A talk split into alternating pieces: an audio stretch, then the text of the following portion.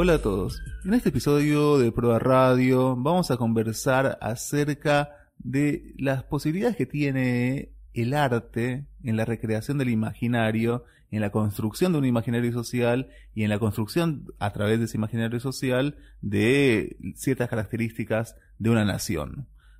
Esto, postulado de este modo, podría parecerse a aquella frase que dice la vida imita el arte. También podríamos decir en este caso entonces que la nación también lo imita. El escritor Carlos Gamerro, que es un gran novelista, autor de Las Islas y de varios otros libros, es también un ensayista muy interesante que en su último libro, Facundo Martín Fierro, intenta descubrir de qué modo la literatura interviene directamente en la, creación de un imaginario nacional. Se basa en aquella famosa intervención de Borges que planteaba que eh, si la nación argentina hubiera elegido como su libro nacional al Facundo en lugar del Martín Fierro, nuestro destino hubiera sido otro, y no solamente hubiera sido otro, sino que hubiese sido mejor. Esta es una confianza radical en las virtudes de la literatura. A partir de esto, Gamerro nos comenta cuáles son sus hipótesis respecto a la pregunta que hace Borges acerca del Facundo y el Martín Fierro. ¿Qué quiere decir esto de que elegir un libro u otro sea, eh, sea tan decisivo? Digo, lo primero que pregunto es, ¿será así o...? Y un poco a, título de juego, digo, bueno, supongamos que este fuera el caso, entonces pensemos de qué manera distintos libros fueron configurando este, nuestra realidad. Así que ya paso por Facundo Martín Fierro, por eh, una excursión a los indios ranqueles, eh, por los libros de Hudson. También me interesa no solo la realidad política, sino un poco también si, la realidad física es construida por la literatura, ¿no? Este, Oscar Wilde decía que Japón era un invento de Hokusai, digamos y dice que la, que la naturaleza imita al arte en el sentido que cuando miramos la naturaleza lo hacemos con una mirada que ha sido entrenada ya sea por la literatura o por las artes plásticas. Yo propongo en el caso de Hudson que si no fuera por Hudson no, no, no sabríamos mirar la pampa de más que como una especie de horizonte ilimitado lleno de, pasto y, y, y, ganado. Digamos, quien, desarrolla una mirada pormenorizada sobre las plantas, las flores, los animales, los pájaros.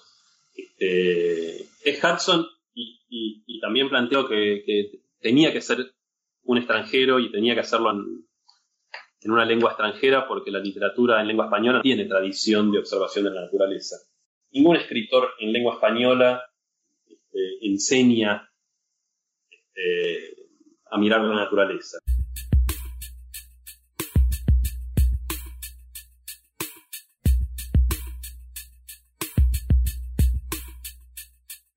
La literatura no solamente pudo haber sido potente a la hora de crear un imaginario que corresponda al nacimiento de una nación, porque también es comprobable que la literatura puede crear modelos de acción en la sociedad contemporánea. Por ejemplo, si miramos al policial negro argentino del último periodo, podemos ver que en su relación con la realidad también es determinante. Carlos Gamerro justamente escribió un decálogo del policial negro argentino en el que señala cómo debido a los vínculos de la policía con el crimen, el policial argentino no podía tener como protagonista investigador a un policía justamente que ya que estaba inmerso en el delito y proponía entonces luego de la obra Operación Masacre de Rodolfo Walsh que el investigador argentino del policial negro debía ser un periodista. Esto puede eh, haberse incorporado al imaginario social de los argentinos que hasta no mucho tiempo atrás consideraba que el lugar de mayor confianza podía ser el periodismo en lugar de las investigaciones judiciales. Quizás esto haya cambiado, pero Gamerro nos explica cómo funcionaba este mecanismo. Solamente en un género que se plantea, como dice Borges, eh, como no realista, que es lo que él dice de la policía clásica, este, podían aparecer detectives, crímenes, investigaciones. Ahora, si, si, si planteas que un digamos, la, la, policial negra como género realista, y ya, ya, la figura del detective es complicada, porque un detective que es un, un ex cana, un ex servicio, este, fundamento ético, por lo menos tenía para Chandler, este, ya ahí estaba, se, ve bastante problemático. Eh, la justicia, digamos, como lo digo ahí, bueno, la policía es la que comete los crímenes, la justicia es la que oculta los crímenes. Digamos, hay, hay toda una serie de premisas de cómo funciona la policía, cómo funciona este, la justicia, cómo funciona la búsqueda de la verdad, que están en la, en la base de, la creación de la policía negra, que acá no, no podrían operar. Salvo por ahí si pensás el modelo, no en, el modelo del, de, la, de, la, policial de detective, este, investigador honesto a lo, a lo Philip Marlowe, sino en las novelas de, como se llama, ya no de Chandler, sino de Hammett. Donde, donde digo, Hammett que este, había trabajado en la Pinkerton y sabía, digamos, que las agencias de detectives eran básicamente este, agencias de rompehuelgas y de, y de, este, y de criminales amparados por la ley. Bueno, ahí tenés una visión mucho más desangelada de, de, lo que es la policial y de lo que es la figura del detective. Eh, como la cosecha roja, por ejemplo. Eh, así que, digamos, este, pero un poco lo, lo que me interesaba era, a, partir de esto, pensar, digamos, si, hasta qué punto, digamos, un, un género se puede medir con una determinada realidad y si un pequeño, digamos, un mundo más o menos de corrupción a nivel y de crimen a nivel municipal, como que es el que trabaja Raymond Chandler, cuando eso pasa ya este, a nivel de, de, un estado de un estado criminal como el de la última dictadura si, si, el género puede medírselas con eso. Creo que había un, un texto de Jameson que yo alguna vez traduje para, para un libro de, estos que, sacó Daniel Link del juego de los cautos. Y que decía que bueno si uno mira la, la, policial eh, negra clásica estadounidense nunca se meten con con el Estado Nacional, con el gobierno federal. Siempre funciona el, el, tema de, la, de, la, lucha, digamos, este, contra la corrupción estatal. Queda en un nivel este, bastante chico. ¿no? El, siempre es el gángster, el, jefe de la policía y el, alcalde o el mayor del pueblo de la ciudad. Se han hecho intentos, pero justamente creo, creo que los intentos demuestran la, la, la dificultad. O fíjate que, bueno, el, texto paradigmático, digamos, este, parece que, donde ya aparecen estas cuestiones, que es Operación Masacre, bueno, justamente el, investigador es un particular. Investiga en contra de, en contra de, la policía, la justicia y, las autoridades. Y por otra parte, este, como bueno, lo planteó en el decálogo, eh, es una investigación que tampoco puede eh, plantearse obtener justicia, que parece, digamos, otro, otro elemento esencial del género policial. A, lo, a lo sumo, averiguar la verdad y darla a conocer por algún medio, como puede ser la denuncia periodística. Tampoco, digamos que tampoco en el caso de Walsh este, lo pudo hacer, este, o lo, hizo con bastante dificultad. Y después él, él lo, dice en, en, que mató a Rosendo. Bueno, yo escribí ese libro como si hubiera una justicia, como si hubiera instituciones este, a las cuales apelar cosa que me parece, me parece interesante. Este, mientras que ya, digamos, eh, que mató a Rosendo no se plantea como una denuncia ante la institucional, sino meramente como una intervención en la lucha de clases. Pero no, no hay ninguna apelación a que, a que las autoridades o la justicia o las instituciones hagan algo este, al respecto, sino simplemente es concientizar a la clase obrera que, bueno, esto, estos son los términos en que se da la, en que se da la lucha.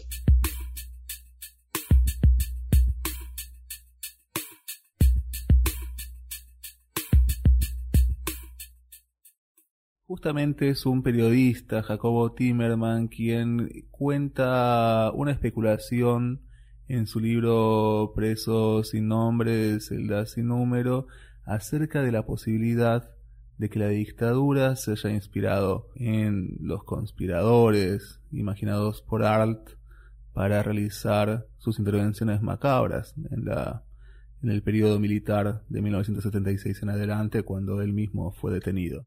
Pero ¿de qué otra manera también se puede pensar que los libros y la literatura crearon ese imaginario y replicaron en la realidad o en el imaginario de esa realidad aquello que estaba planteado en texto? Gamerro así lo describe como un libro que por ahí no fue muy leído acá, como si en el extranjero, que, y fue una de las primeras denuncias de lo que pasaba en la dictadura, el de Timerman, ¿no? Por eso sin nombre, celda sin número.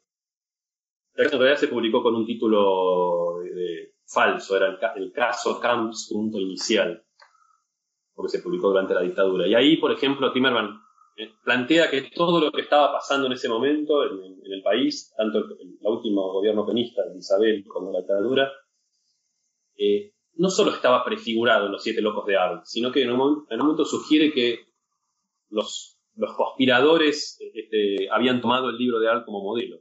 Y después la cruza con, una idea de Borges y después al final este, se da por vencido y recurre nuevamente al Facundo.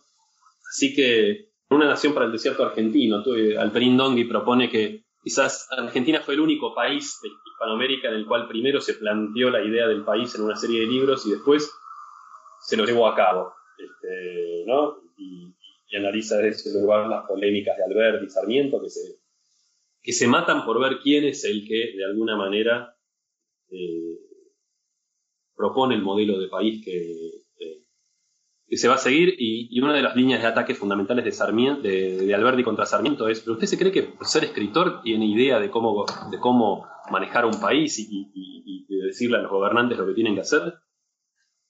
Y para Sarmiento era como premisa, pero así, indudable. Tanto que se nota que no sabe muy bien cómo discutirle a Verdi.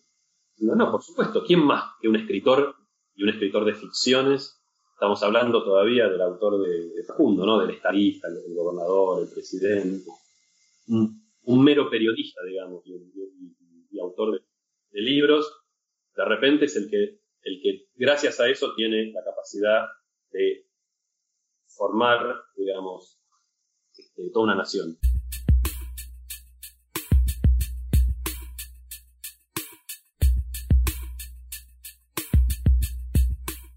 Así la literatura está plagada de esta postura que plantea una intervención en el imaginario de la realidad desde los cuentos de Borges hasta las intervenciones textuales del Che Guevara, de Ernesto Guevara de la Serna, que bien podrían ser también leídas como una literatura que quiere incidir en el imaginario de la realidad.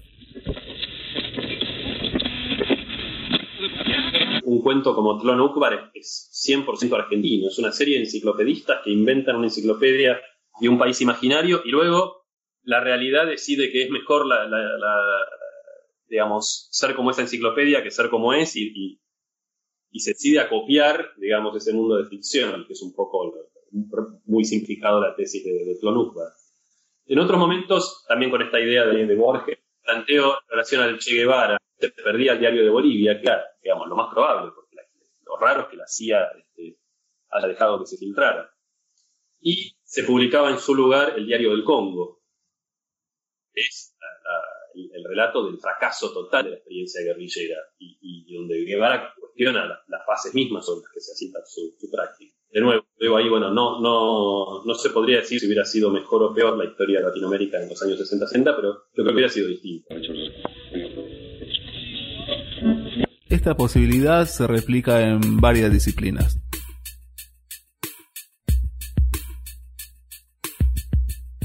La consolidación del Estado Nacional que se produce en la segunda mitad del siglo XIX a través de la participación activa de una generación en el ámbito de la política que le da una fisonomía a ese Estado, también se produjo no solamente a través de la literatura, proceso.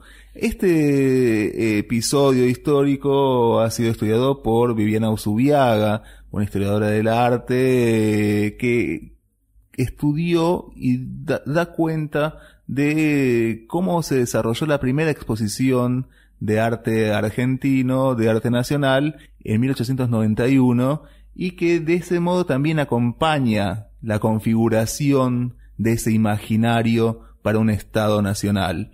El episodio al que ella refiere eh, también dio origen a un duelo, un duelo, un duelo armado, un duelo entre dos personas que tenía la característica de, del protagonismo de la crítica de arte, ya que a partir de la crítica negativa sobre esta exposición se produce este conflicto que culmina en un duelo y que luego es rescatado por Rafael Spregelburg en su obra Apátrida. El arte plástico entonces también eh, tuvo su modo de intervenir en la realización del imaginario de nuestro Estado Nacional y Viviana Usubiaga cuenta el episodio de esta manera. Bueno, en 1891 se hace, se realiza acá en Buenos Aires la primera exposición que es considerada como la primera exposición de arte argentino. En realidad es ahora considerada porque antes, digamos, historiográficamente se pensaba en otras exposiciones más que se hicieron con posterioridad, las exposiciones eh, organizadas por el Ateneo u otros, otros, este, la Sociedad de Estímulo, etcétera. Pero esa es una exposición que efectivamente eh, se realiza con eh, los artistas que habían sido, parte de los artistas que habían sido becados en Europa, algunos por el Estado, otros que habían ido por, por, su propia financiación a formarse en Europa y habían vuelto y entonces hacen una exposición que eh, se hace en la Sociedad de Beneficencia de las Señoritas del Carmen, bueno, en un, en un salón, eh, como autogestionado, podríamos decirnos con términos actuales, y eh, tiene una gran repercusión en cuanto a las críticas, salen muchísimas críticas en los periódicos, pensemos que, bueno, que tampoco había el caudal de, exposiciones que hay ahora, pero se hace esa, esa exposición y salen muchísimas críticas, entre las cuales, este, al cierre de la exposición, un crítico que es este, eh, Eugenia Usón, que firmaba bajo el seudónimo de Azul de Prusia, hace una crítica lapidaria, ¿sí? y con un con una carga de literatura en, en sus escritos maravillosa. Eh, hace una crítica lapidaria la cual le contesta Eduardo Esquiafino, que era uno de los pintores que participaban y a su vez uno de los organizadores y a su vez el, digamos, el futuro director y fundador del Museo Nacional de Bellas Artes, eh, eh, empiezan una discusión, ¿no? Entre, desde un diario y otro, como, como diferentes cartas que, se, que son públicas, eh, hasta que terminan batiéndose a duelo. Entre esas discusiones era, bueno, porque Ausón decía que no había un arte argentino, que de alguna manera esos artistas eh, eran malos concretamente y que de alguna manera habían defraudado las arcas del Estado, mm. este, y a su vez se cuestionaba los, los, motivos, cuáles eran los temas que los artistas estaban pintando, ¿no? Cuál sería la, la iconografía que uno podía definir como, como argentina y obviamente que Afino defiende, digamos, en parte a su gremio, defiende ese proyecto que él efectivamente creía que, que, era necesario en ese momento eh, y bueno, terminan batiéndose a duelo en armas, algo que bueno, que a nosotros nos puede llamar la atención, pero que en ese momento era bastante común, que por diferentes causas, no tal vez la artística, eso sí, tal vez es un diferencial, ¿no? O sea, no más por cuestiones amorosas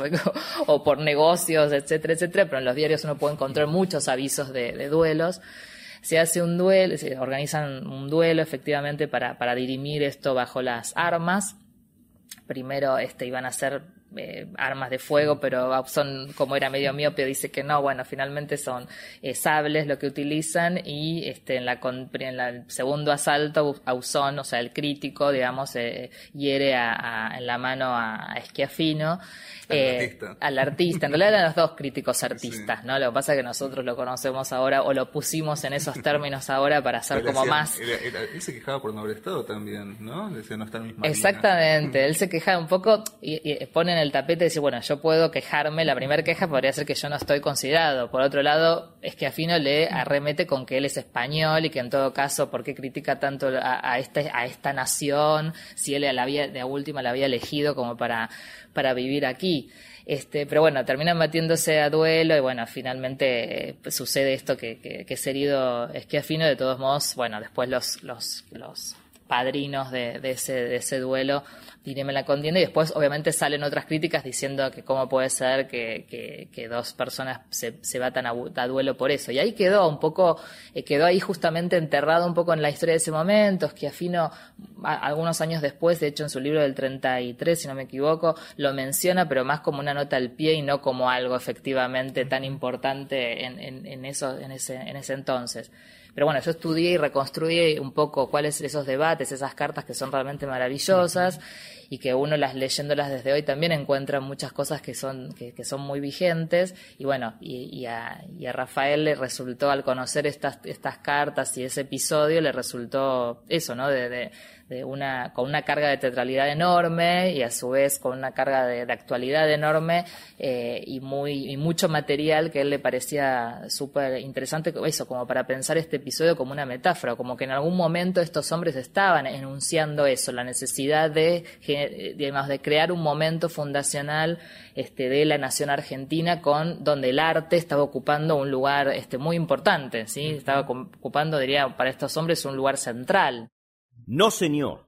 Yo no confundo nada salvo lo que estalla desde un vamos confundido. Cada uno de estos estados conserva en sus museos, palacios y jardines la obra de sus grandes artistas nacionales junto a la de sus artistas primitivos. Las hay inciertas y las hay cándidas, a veces grotescas y también, porque no rudas, mas cada una de ellas guarda en su seno una partícula del genio de la raza, cual un empolvado frasco aún conserva el relente de antiguo perfume ya secado.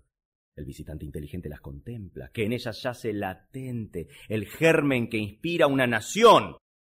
La anécdota que cuenta Usubiaga, que además fundó una discusión acerca del arte argentino, dio origen entonces a la obra Patria de Rafael Sprechelburg, que está pronto a reponerse en los teatros de capital. También podría pensarse entonces cómo la disposición arquitectónica de un museo y su elección de contenidos tienen que ver con la realización de un postulado para crear un imaginario nacional.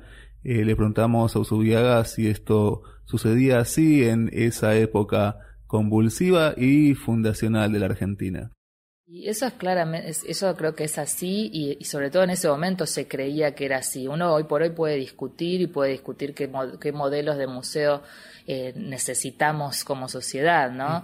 eh, pero claramente el museo es un producto de, de, la historia moderna, ¿sí? en algún punto es producto justamente de una historia occidental moderna, este que nosotros nos viene heredada desde Europa y estos primeros modernos, este, autóctonos, digamos, querían justamente de alguna manera sí emular ese modelo de, de constitución de un museo como un, un, un punto culmine, ese estadio de civilización o ese estadio de progreso de una nación eh, y que efectivamente eh, creían que tener un museo y sobre todo tener este, artistas y que digamos una relación entre el Estado y los artistas eh, con un apoyo este, mutuo iba a ser digamos la, vidriera o esa, esa, ese espacio de, visibilización de, del progreso argentino en ese momento. ¿no? Después uno puede discutir, bueno, hay una crisis también de ese modelo, de, bueno, o contemporáneamente, ¿no? una crisis de lo que es el modelo de los estados-nación, los modelos territoriales y también hay una crisis de repensar eh, eh, cuál es el espacio del museo, ¿no? O sea, algunos lo ven desde el lado que, bueno, que el museo fue de alguna manera cooptado por todo lo que es el mercado o, el capitalismo, el sistema capitalista con sus, sus, sus tramas este, eh, como un producto más y otros como, bueno, desde otro lado se puede ver el museo como un espacio de público, ¿no? Donde conviven este, personas este, y, que las imágenes también están justamente operando, instruyendo, eh, eh, generando cierta identidad o discutiendo sobre las identidades. Em, pero claro, creo que en ese momento, ese episodio que vos traes, que, que, yo estudié en su momento hace muchos años y que Rafael Sprecher utilizó también para, o que trabajamos juntos yo dándole un poco este material histórico para que él después hiciera eh, lo que hizo, eh, es un momento fundacional, digamos, y, que en todo caso ese episodio es eh, un momento que sirve como una gran metáfora, ¿no? De lo que fue. No es que porque en esa, ese debate o ese duelo, este, efectivamente fue, digamos, como un hecho, o sea, ocurrió, ¿sí? Y, y, nosotros lo podemos leer y nos sirve leerlo para seguir discutiendo esas cuestiones de, de creación de, los estados, de qué es la nación, existe un arte argentino o no, o sea, todas estas preguntas que son permanentes y que pareciera que en ciertos momentos eh, son más necesarias hacerse, por más que no uno no tenga la respuesta definitiva.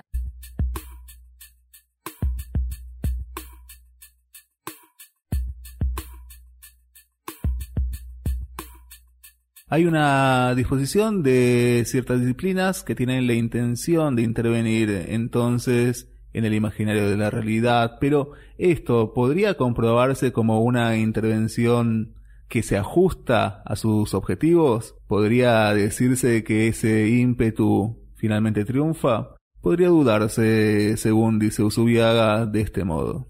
Yo creo que en parte estos debates están hablando de una pugna de esos modelos y que uno en las imágenes también había una pugna, digamos, en el sentido de qué modelos se estaban utilizando, porque más allá de, o sea, también había críticas que tal vez años con, con ciertos años de digamos, más, un poco más tarde se podía este, dirimir como, como más claramente eh, qué tipo de pincelada era más acorde o no. La realidad es que, bueno, hacer como, bueno, este, este, esta frase maravillosa de Borges también es, como en parte hacer historia contrafáctica que hay que ver, digamos, lo mismo decía, bueno, que si, si no le hubiéramos vencido en las invasiones inglesas a los ingleses, o sea, qué es lo que hubiera sucedido. Este, yo no sé si, si es tan, este, digo, tan eh, comprobable, ¿no? Eh, que si hubiéramos elegido tal o cual iconografía, este, eh, hubieran sido otro, hubiéramos sido otra nación. Me parece que, que mm, eso, que efectivamente no es tan comprobable y que en todo caso uno podría decir, bueno, tal vez si ciertos discursos de nuestros, hoy que, nosotros reconocemos hoy como nuestros próceres, eh, hubieran estado, con, digamos, hubieran tenido una vigencia, hubieran sido contados de una manera distinta, también hubiéramos sido otra nación, si, si no hubiéramos sido invasión, también hubiéramos sido otra nación. Claro, pero por ejemplo, Ah, yo puedo pensar, ¿viste el cuento del matadero? Lo la violencia que tiene ese cuento, uno puede pensar también en el rastro de la cautiva, ¿no? Es como, como, y es como muy fuerte, es, es, un cuadro que ordena la historia argentina, ¿no? Sí. Pero en eso sí es, uno podría discutir, bueno, hasta qué punto eh, ese cuadro también no es, eh, digamos, producto de un genocidio previo, digamos, ¿no? Porque eh, ese cuadro que de alguna manera estiliza o, o, pone como quiénes, quiénes, quiénes son los héroes y quiénes no de cada uno de esos cuadros o de cada una de estas historias, ¿no? eh, yo creo que ahí es creo que en todo caso ahí es un punto clave que es lo que nos que también me parece que está en discusión en estos momentos y, digamos en, en, aquel momento me refiero al momento del duelo de Esquiafino y Ausón. Este, de hecho, Ausón terminó siendo, más allá de la, obra de, Rafael que lo presenta como ese héroe apátrida, él terminó siendo funcionario de, gobiernos que incluso trabajando en lo que era el Ministerio de Territorial, donde efectivamente se estaba delimitando este territorio, este, de alguna manera en cierto sentido, extendiendo la propiedad privada eh, de estos territorios argentinos respecto a, este, digamos, todos los aborígenes que efectivamente seguían este, viviendo allí. Creo que eso también, me parece que eso es, un punto clave. ¿Qué, ¿Qué, hubiera pasado si el ideario de muchos de esta generación del 80 efectivamente hubiera sido otro? Incluso más conectado con, no sé, con ciertos preceptos de, y concepción de nación como tenían Belgrano, como tenían San Martín, este, y no, digamos, tergiversar o elegir otro tipo de modelos que en definitiva tenían que ver con la masacre del otro, ¿no? Del considerado otro.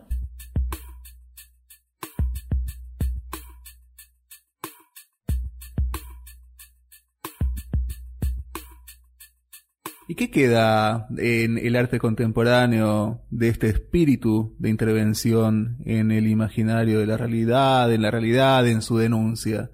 ¿Queda ese espíritu todavía circulando e interviniendo? Para Usubiaga y para todo aquel que recorra los ámbitos del arte contemporáneo, la respuesta es positiva como en todas las manifestaciones, como en toda la cultura, es como muy amplio, ¿no? Yo creo que hay una parte del arte contemporáneo que se ha digamos, para ver también los dos lados de la moneda, ¿no? Una parte de lo que es la del el circuito, las escenas del arte contemporáneo, que me parece que ascriben a una cuestión más este, de hegemonías geopolíticas, este, que tal vez justamente van en contra de otros artistas contemporáneos que están tratando de problematizar, ¿no? Y de poner en, en, en en, digamos, en juego cuál es justamente la contracara de a, todo éxito corresponde este un fracaso, a toda este, eh, riqueza corresponde una pobreza, ¿no? O sea, cómo fue efectivamente mostrando un poco o desentrañando justamente cuáles son los hilos, ¿no? de los poderes que operan contemporáneamente. ¿sí? Esto Entonces, que, esto que ¿no? A cada pieza de cultura corresponde un rastro de barbarie, ¿no? Exactamente. Y, me parece que eso sigue siendo, o sea, así como está, como digo, tal vez hay todo un sector del arte contemporáneo que digo, como que también como el arte contemporáneo como esa marca, ¿no? De, vinculada también a un producto de mercado, etcétera, etcétera, eh, que sigue, digamos, como que, que construye también eso, que tal vez uno en términos ideales no lo desearía, pero también me parece que el arte sigue siendo ese lugar de, con, esos márgenes de libertad como para poder justamente eh, construir otros discursos que de alguna manera contrarresten eso otro, ¿no? Si no, sería más catastrófico aún, me parece a mí.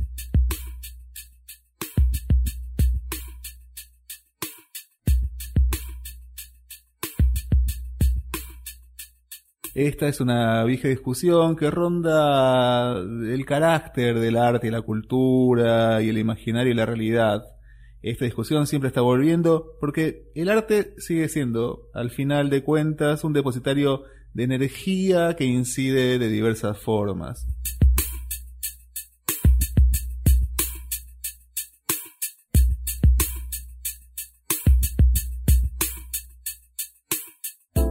Proa Radio agradece a Carlos Gamerro, cuyo libro Facundo Martín Fierro fue editado por Sudamericana y se puede conseguir en las librerías actualmente, y a la historiadora del arte Viviana Usubiaga por su intervención en este episodio. Quien les habla, Diego Rojas, con la operación técnica y edición de Javier Varela Sosa. Eh, les agradecemos habernos acompañado una vez más en este episodio de Pro Radio y esperamos encontrarnos nuevamente pronto para seguir conversando sobre temas interesantes.